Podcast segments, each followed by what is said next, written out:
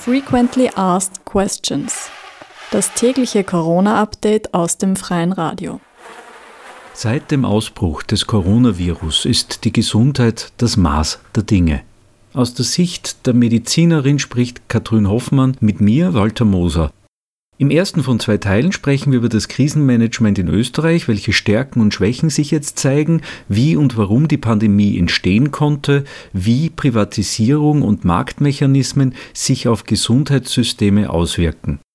Katrin Hoffmann ist assoziierte Professorin an der Abteilung für Allgemeinmedizin an der Medizinischen Universität in Wien. Sie ist Hausärztin und Expertin für öffentliche Gesundheit. Da geht es um Allgemein- und Familienmedizin, Gesundheitssystemforschung und Versorgungsforschung. Sie hat sich mit medizinischer Grundversorgung im weltweiten Vergleich beschäftigt. Bevor wir jetzt über deine professionellen Einschätzungen zur Corona-Krise sprechen, wie geht's dir jetzt persönlich? Weil wir hatten vor zwei Wochen ein Gespräch vereinbart am Telefon, so wie jetzt. Und da ist bei dir gerade, glaube ich, drunter und drüber gegangen und dich hat diese Corona-Krise professionell gerade so richtig gefordert. Was ist für dich in den letzten zwei Wochen so passiert, Katrin? Ja, hallo erstmal ähm, und herzlichen Dank für die Einladung für das Gespräch. Genau, also vor zwei Wochen wollten wir eigentlich schon das Gespräch führen. Ähm, ich muss sagen, die letzten zwei Wochen waren wirklich wahnsinnig dicht und anstrengend beruflich für mich, weil vielleicht muss ich ein bisschen anders anfangen. Geplant waren meine letzten zwei Wochen eigentlich ganz anders, nämlich nachdem eigentlich schon das letzte Jahr beruflich relativ äh, dicht und herausfordernd war, weil es ja auch diese Gesundheitsreform, Stärkung von Primärversorgung, Primärversorgungsorganisationen geht, mit dem ich mich eigentlich normalerweise beschäftige.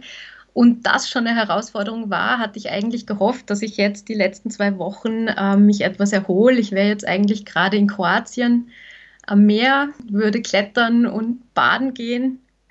Und äh, nachdem jetzt aber eben dieses Thema Corona, Covid-19-Erkrankung doch sehr ja, drängt und akut geworden ist, nachdem die Maßnahmen vor allem eben für das Gesundheitssystem sehr schnell und sehr umfassend kommen müssen, war ich halt beruflich eben einerseits als, äh, als Wissenschaftlerin sehr gefordert, ja, vor allem im, im Rahmen meiner Mitarbeit bei der Public Health Community in Österreich und natürlich auch als, als Ärztin, als Allgemeinmedizinerin, wo ich mich sehr darum kümmere oder versuche, äh, die Kolleginnen und Kollegen zu unterstützen, die eigentlich, also Hausärztinnen und Hausärzte vom, vom Gesundheitssystem, ähm, von, von den eigentlich Verantwortlichen, äh, relativ vergessen worden sind. Ja, also das fängt an von Schutzausrüstung, ähm, eigentlich schon, welche Schutzausrüstung ist denn für Hausärztinnen und Hausärzte wichtig und notwendig?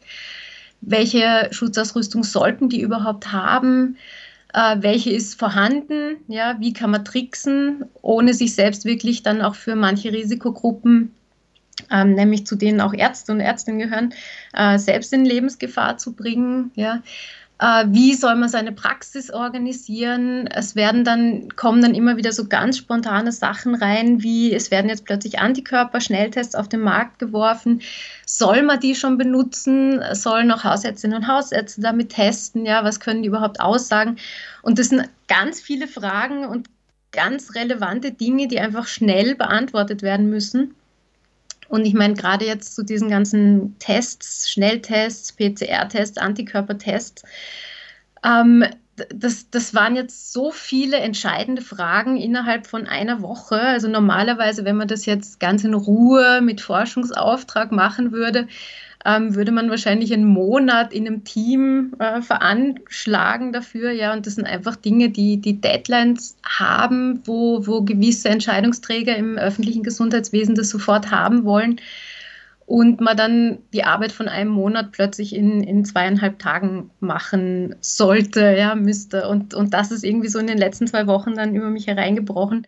Ja, also es zeigt sich jetzt äh, manches wahrscheinlich besser nach den 14 Tagen für dich, wie sich so eine Krise entwickelt. Und du hast jetzt für mich was angesprochen, wie du es wahrnimmst als Ärztin, als Allgemeinmedizinerin, was tut sich da, aber da auch im Verhältnis zu den Spitälern oder zu anderen Institutionen, die jetzt vielleicht einen privilegierteren Zugang haben und anders gefördert werden und Wiederum die niedergelassenen Ärzte, die Hausärzte, die eigentlich ganz nah an der Bevölkerung sind, du hast es angesprochen, übersehen werden. Dann gibt es die wissenschaftliche Seite, die eigentlich diejenige ist, die die Rationalität reinbringen sollte und den Überblick. Und dann gibt es diese Institutionen. Und all das würde ich jetzt zusammenfassen unter Katastrophen- und Notfallpläne. Es kommt das Virus, es kommt die Pandemie äh, und dafür gibt es Pläne. Wie ist da deine Sichtweise jetzt drauf? Die Pandemiepläne, Notfallpläne in den Schubladen, ja, die existierten und existieren auch ähm, im Falle von Pandemien oder Epidemien mit infektiösen Erregern. Äh, und zwar existieren die geschrieben von der WHO bzw. vom CDC oder auch für äh, unterschiedliche Länder auf nationaler Ebene. Allerdings muss man sich bewusst machen, dass es von Pandemieplänen, die doch meistens sehr abstrakt, sehr technisch geschrieben sind, bis zur Umsetzung in akute Handlungen und Handlungsprozesse doch ein relativ langer Weg ist. Ich nehme jetzt einfach mal nur so als Beispiel Beispiel den Satz, der in einem Pandemieplan, in einem Notfallplan stehen könnte. Menschen, die infiziert sind mit diesem Erreger, müssen so schnell wie möglich identifiziert und isoliert werden. Sehr technisch geschrieben, klingt doch alles sehr logisch und klar. Allerdings gibt es jetzt von diesem Satz bis zur Umwandlung in konkrete Handlungsprozesse, gibt es da doch ein paar Hürden auf dem Weg. Die erste Hürde ist, dass man ja zuerst einmal diesen neuen Erreger, in dem Fall das Virus, erkennen und finden muss.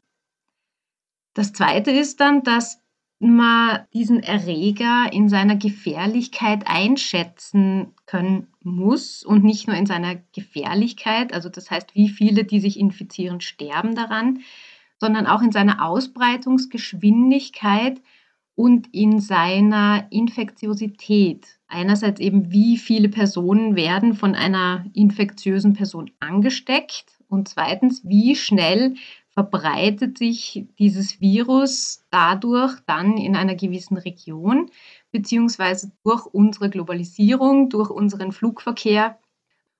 Die Einschätzung der Gefährlichkeit äh, Infektiosität und Ausbreitung wurde dann im Jänner klar. Ende Jänner ist dann ja auch schon von der WHO der Notstand ausgerufen worden. Und jetzt kommt aber die nächste Hürde nach eben dieser eher wissenschaftlichen Hürde, nämlich das ist die, die menschliche Hürde, dass diese Erkenntnisse von Verantwortungsträgerinnen und Trägern auch ernst genommen werden, dass diese Erkenntnisse auch öffentlich gemacht werden und dass äh, dann auch beauftragt wird, zum Beispiel Krisenstäbe für die einzelnen Länder einzusetzen, die die Regierung oder die Verantwortungsträgerinnen und Träger einfach beraten, wie denn jetzt die konkreten Maßnahmen ausgestaltet werden sollen. Es ist ein großer Unterschied, ob ich mich in einem reichen Industriestaat in Europa befinde oder in einem armen äh, Land in äh, Südostasien zum Beispiel, wo nicht so viel Geld vorhanden ist, wo Menschen dicht gedrängt leben und äh, auch nicht so leicht aufgefunden und äh, identifiziert werden können. Ganz davon abgesehen, äh, auch organisatorisch, weil wie will man denn diese Menschen identifizieren? Dazu braucht es mal Identifizierungsmechanismen, wie eben zum Beispiel klinische Faktoren. Das ist jetzt bei, diesem, bei dieser Covid-19-Erkrankung leider nicht so ganz klar der Fall. Man kommt immer mehr drauf, was so Symptome sind, eben wie Fieber, trockener Husten, man weiß jetzt eben auch, dass es sich auch mit, mit Magen-Darm-Problemen, Durchfall bemerkbar machen kann. Es kann bis hin zu einer Atemnotsyndrom gehen, bei einer, also dass es eben zu einer schweren viralen Lungenentzündung kommt. Es kann aber auch mit ein bisschen Halsschmerzen das dann schon gewesen sein. Es wird auch immer mehr angenommen, dass es viele Menschen gibt, die es gar nicht merken, dieses Virus. Deswegen braucht man außer diesen klinischen Kriterien noch andere Kriterien, weil ja auch die Abgrenzung zu, zu jetzt anderen Viruserkrankungen recht schwierig ist. Ja, gerade Influenza hat ja auch oft Husten und Fieber. Und deswegen braucht es dann Tests. Jetzt müssen diese Tests aber erstmal entwickelt werden. Ja, die Entwicklung hat äh, im Fall wieder von Covid-19 auch im, im Jänner stattgefunden von diesen Tests. Und dann müssen die einzelnen Länder diese Tests dann wiederum sich leisten können, kaufen können. Die Tests müssen in ausreichender Zahl vorhanden sein. Es müssen Teststrategien entwickelt werden, dass wirklich die Menschen auch erwischt werden, die erkranken. Ja, welche Menschen will man denn testen? Alle die mit Symptomen oder nur die mit schweren Symptomen? Oder grundsätzlich, dass man die ganze Bevölkerung screent. Ja, und das sind einfach Fragen, da ist man sich bis heute sogar in, der, in den EU-Ländern nicht ganz klar. Es gibt Länder, die auch einer gewissen Not heraus, nachdem äh, einfach die, die Erkrankungshäufigkeit und vor allem schwere Erkrankungen dann schon so häufig aufgetreten waren in Norditalien, wurden dort nur mehr schwere Fälle im, im Krankenhaus getestet, im Gegensatz zu Österreich, wo versucht wird, bestmöglich eben alle symptomatischen Personen zu Hause schon zu testen.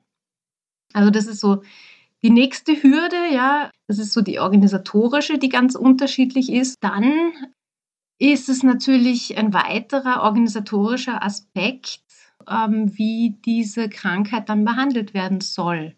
Das hängt wieder organisatorisch davon ab, wie die Gesundheitssysteme aufgebaut sind. Gibt es überhaupt funktionierende Gesundheitssysteme? Sind die für alle zugänglich?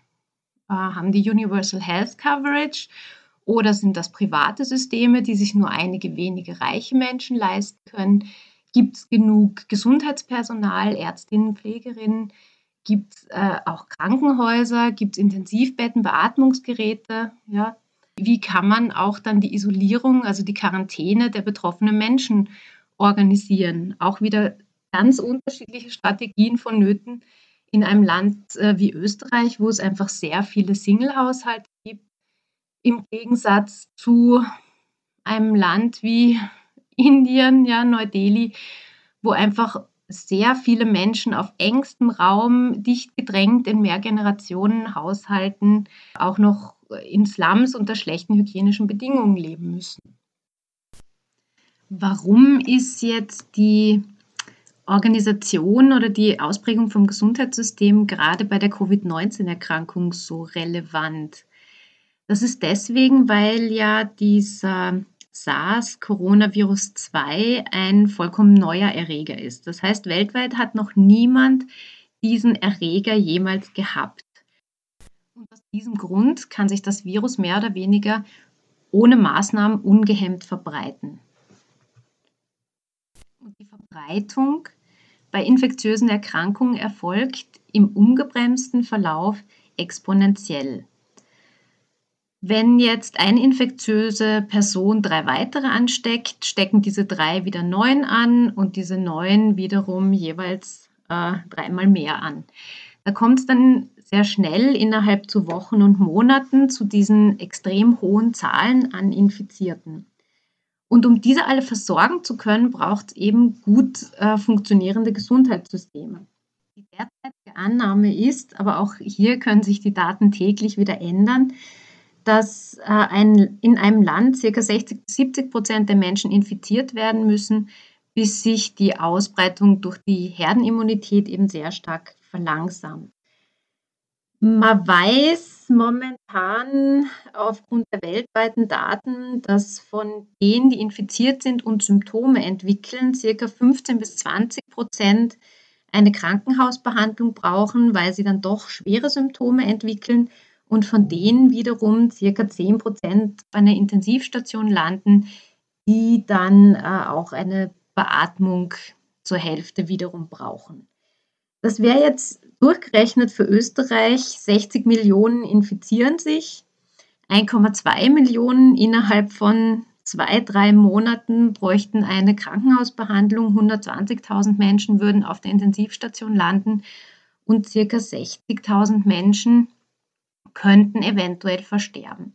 Das sind natürlich dramatische Zahlen und äh, sie sind wahrscheinlich überschätzt, weil es ja auch einen großen Anteil an, an, eine große Anzahl an Personen gibt, die gar keine Symptome entwickeln, wenn sie dieses Virus erwischen.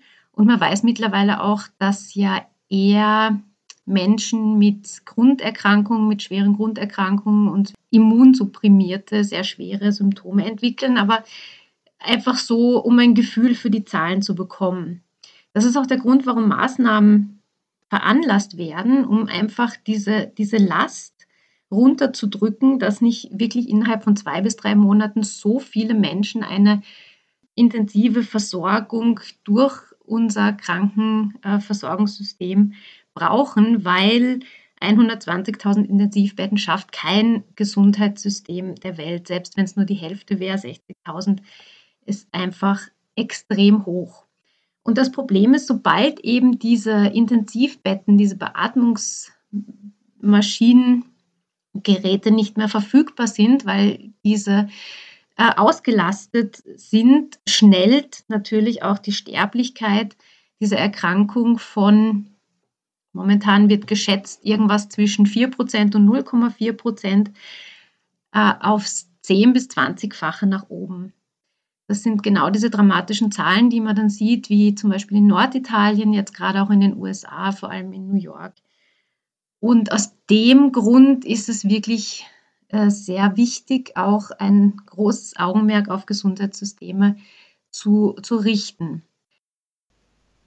Du hast jetzt die Wirksamkeit angesprochen. Also es gibt zwar Pläne, die sind in Schubladen, aber die Schublade ist nicht die Wirklichkeit und nicht die Realität welche Maßnahme löst dann in der Kette von Wirksamkeiten wiederum was aus? Und du hast die Rolle angesprochen der WHO, der Weltgesundheitsorganisation. CDC ist die amerikanische Agentur, die für Seuchenbekämpfung mhm. zuständig ist.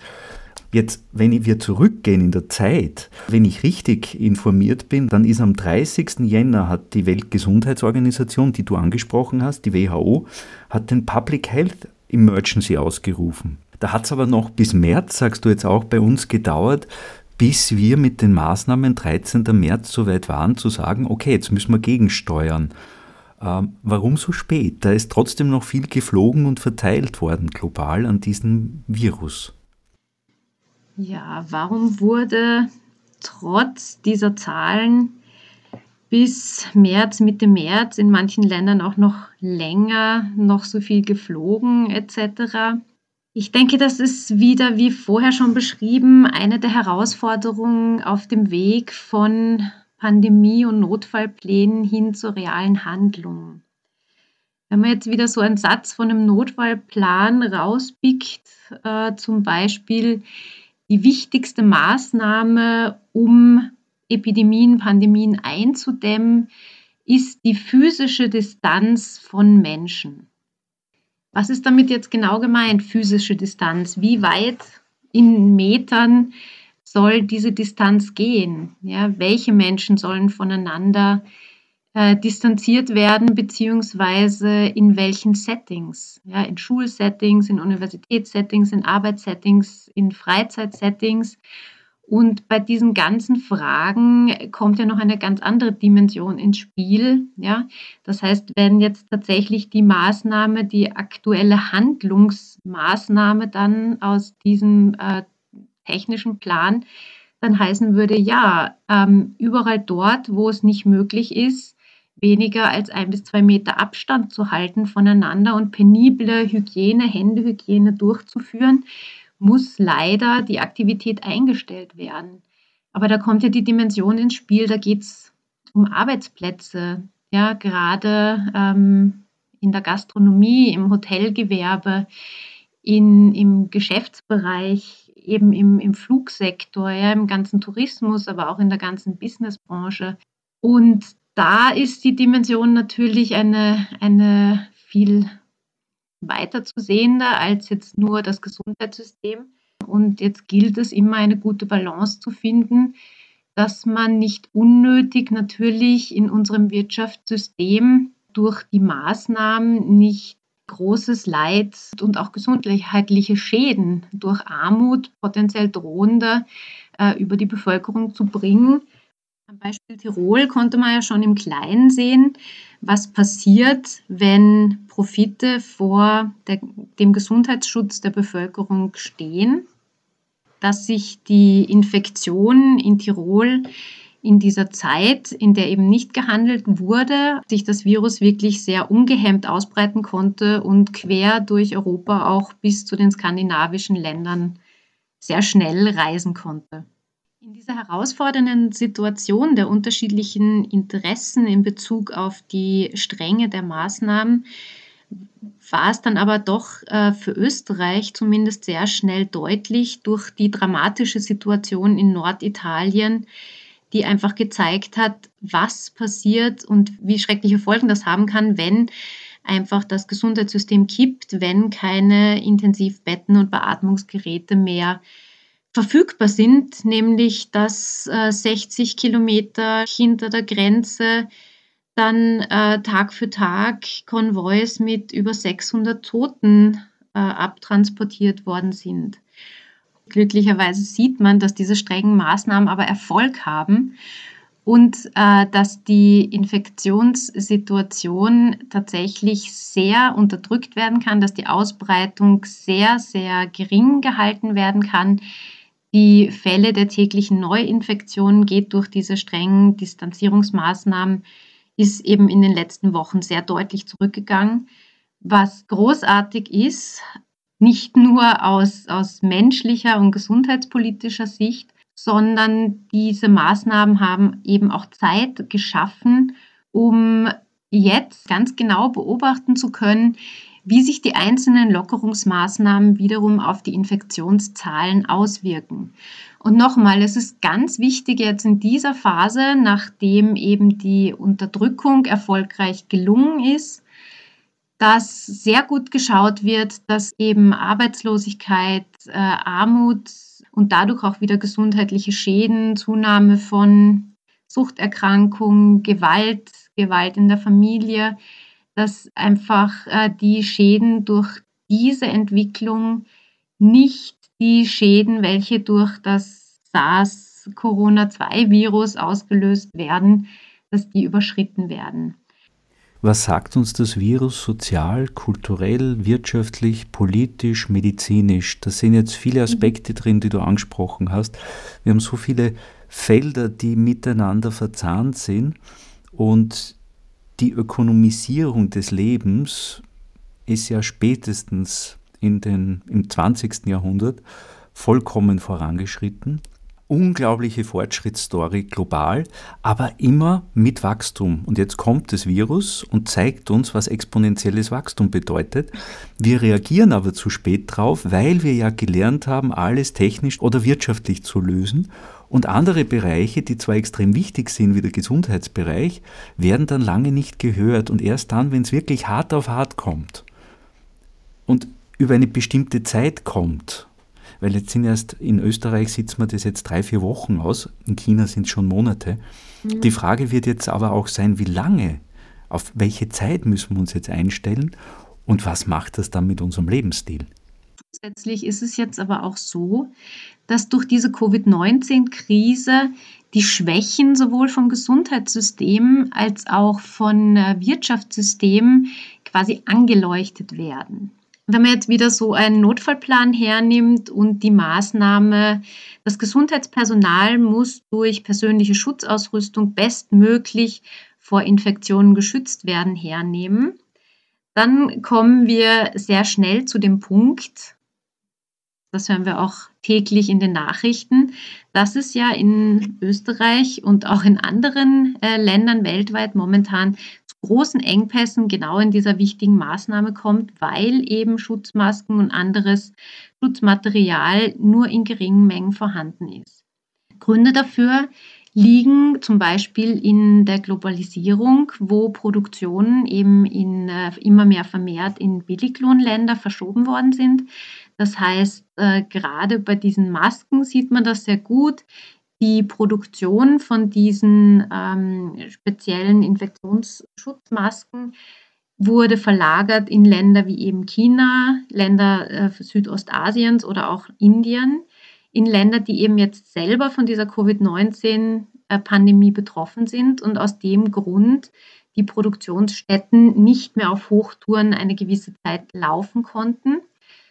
Und äh, bis jetzt einfach diese vermehrte Produktion, die aber in dieser Situation jetzt notwendig ist, stattfinden kann, es auch kaum möglich ist, wieder zu reorganisieren, dass im eigenen Land, wo man eben die Produktion ausgelagert hat, jetzt in, in einem schnellen Zeitraum die Produktion von diesen hochwertigen Masken selbst wieder angeleiert werden kann.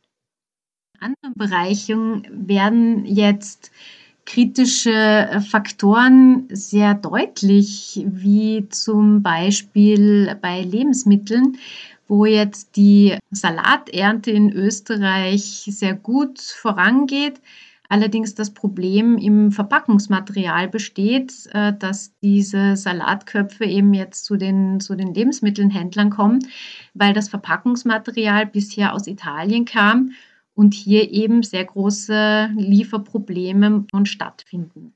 Genauso ist es bei den Gesundheitssystemen. Problembereiche, die vorher schon bestanden, sind jetzt einfach extrem verstärkt und zeigen ganz klar die Schwächen auf. Länder, die nicht funktionierende Gesundheitssysteme haben, sind besonders schlecht dran. Länder, in denen Gesundheitssysteme nicht von allen Menschen gleichermaßen zugänglich sind, sondern nur von, von Menschen, die sich das eben finanziell leisten können.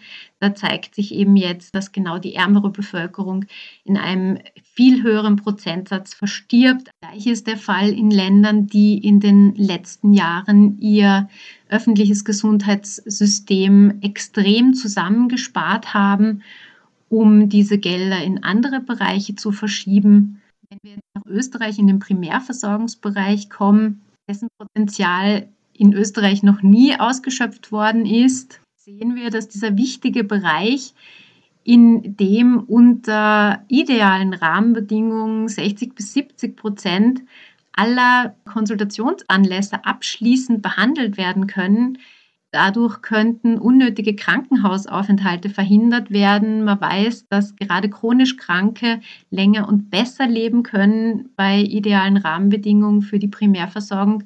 Auch in der Covid-19-Krise wurde dieser Primärversorgungsbereich in Österreich auch hier wieder so gut wie vergessen keine ausreichende adäquate Schutzausrüstung, es gibt keine klaren Rahmenbedingungen. Alle Ordinationen und Primärversorgungszentren tun auf Personen- oder Ordinationsebene ihr Bestes, wursteln sich durch. Einzelordinationen stellen Zelte im Garten auf, um Infektpatienten und Patientinnen weiter behandeln zu können ich hoffe und wünsche mir, dass diese Schwachstellen im System, sowohl im Gesundheitssystem als auch in den Wirtschaftssystemen, die jetzt so gnadenlos ans Licht gezerrt werden, dass daraus gelernt wird und in Zukunft bessere, menschlichere, nachhaltigere, auch im Sinne äh, von der Umwelt Strategien entwickelt werden und es nach der Krise wirklich ein Positivschub gibt, Innovationen in die richtigen Richtungen zu gestalten. Das war der erste Teil eines Gesprächs mit Katrin Hoffmann. Sie ist Allgemeinmedizinerin und Expertin für öffentliche Gesundheit. Im zweiten Teil werden wir über Gesundheitsbildung, proaktive Versorgung und Klassenmedizin im weltweiten Vergleich sprechen. Frequently Asked Questions ist live zu hören bei Radio Orange in Wien, Freirad, dem freien Radio in Innsbruck, der Radiofabrik in Salzburg, Radio Frequenz, das freie Radio im Enstal und Radio Helsinki von 16 Uhr bis 16.30 Uhr.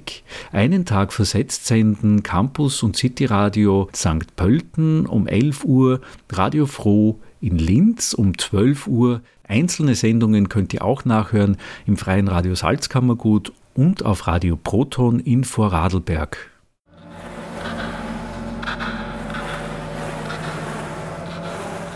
Frequently Asked Questions.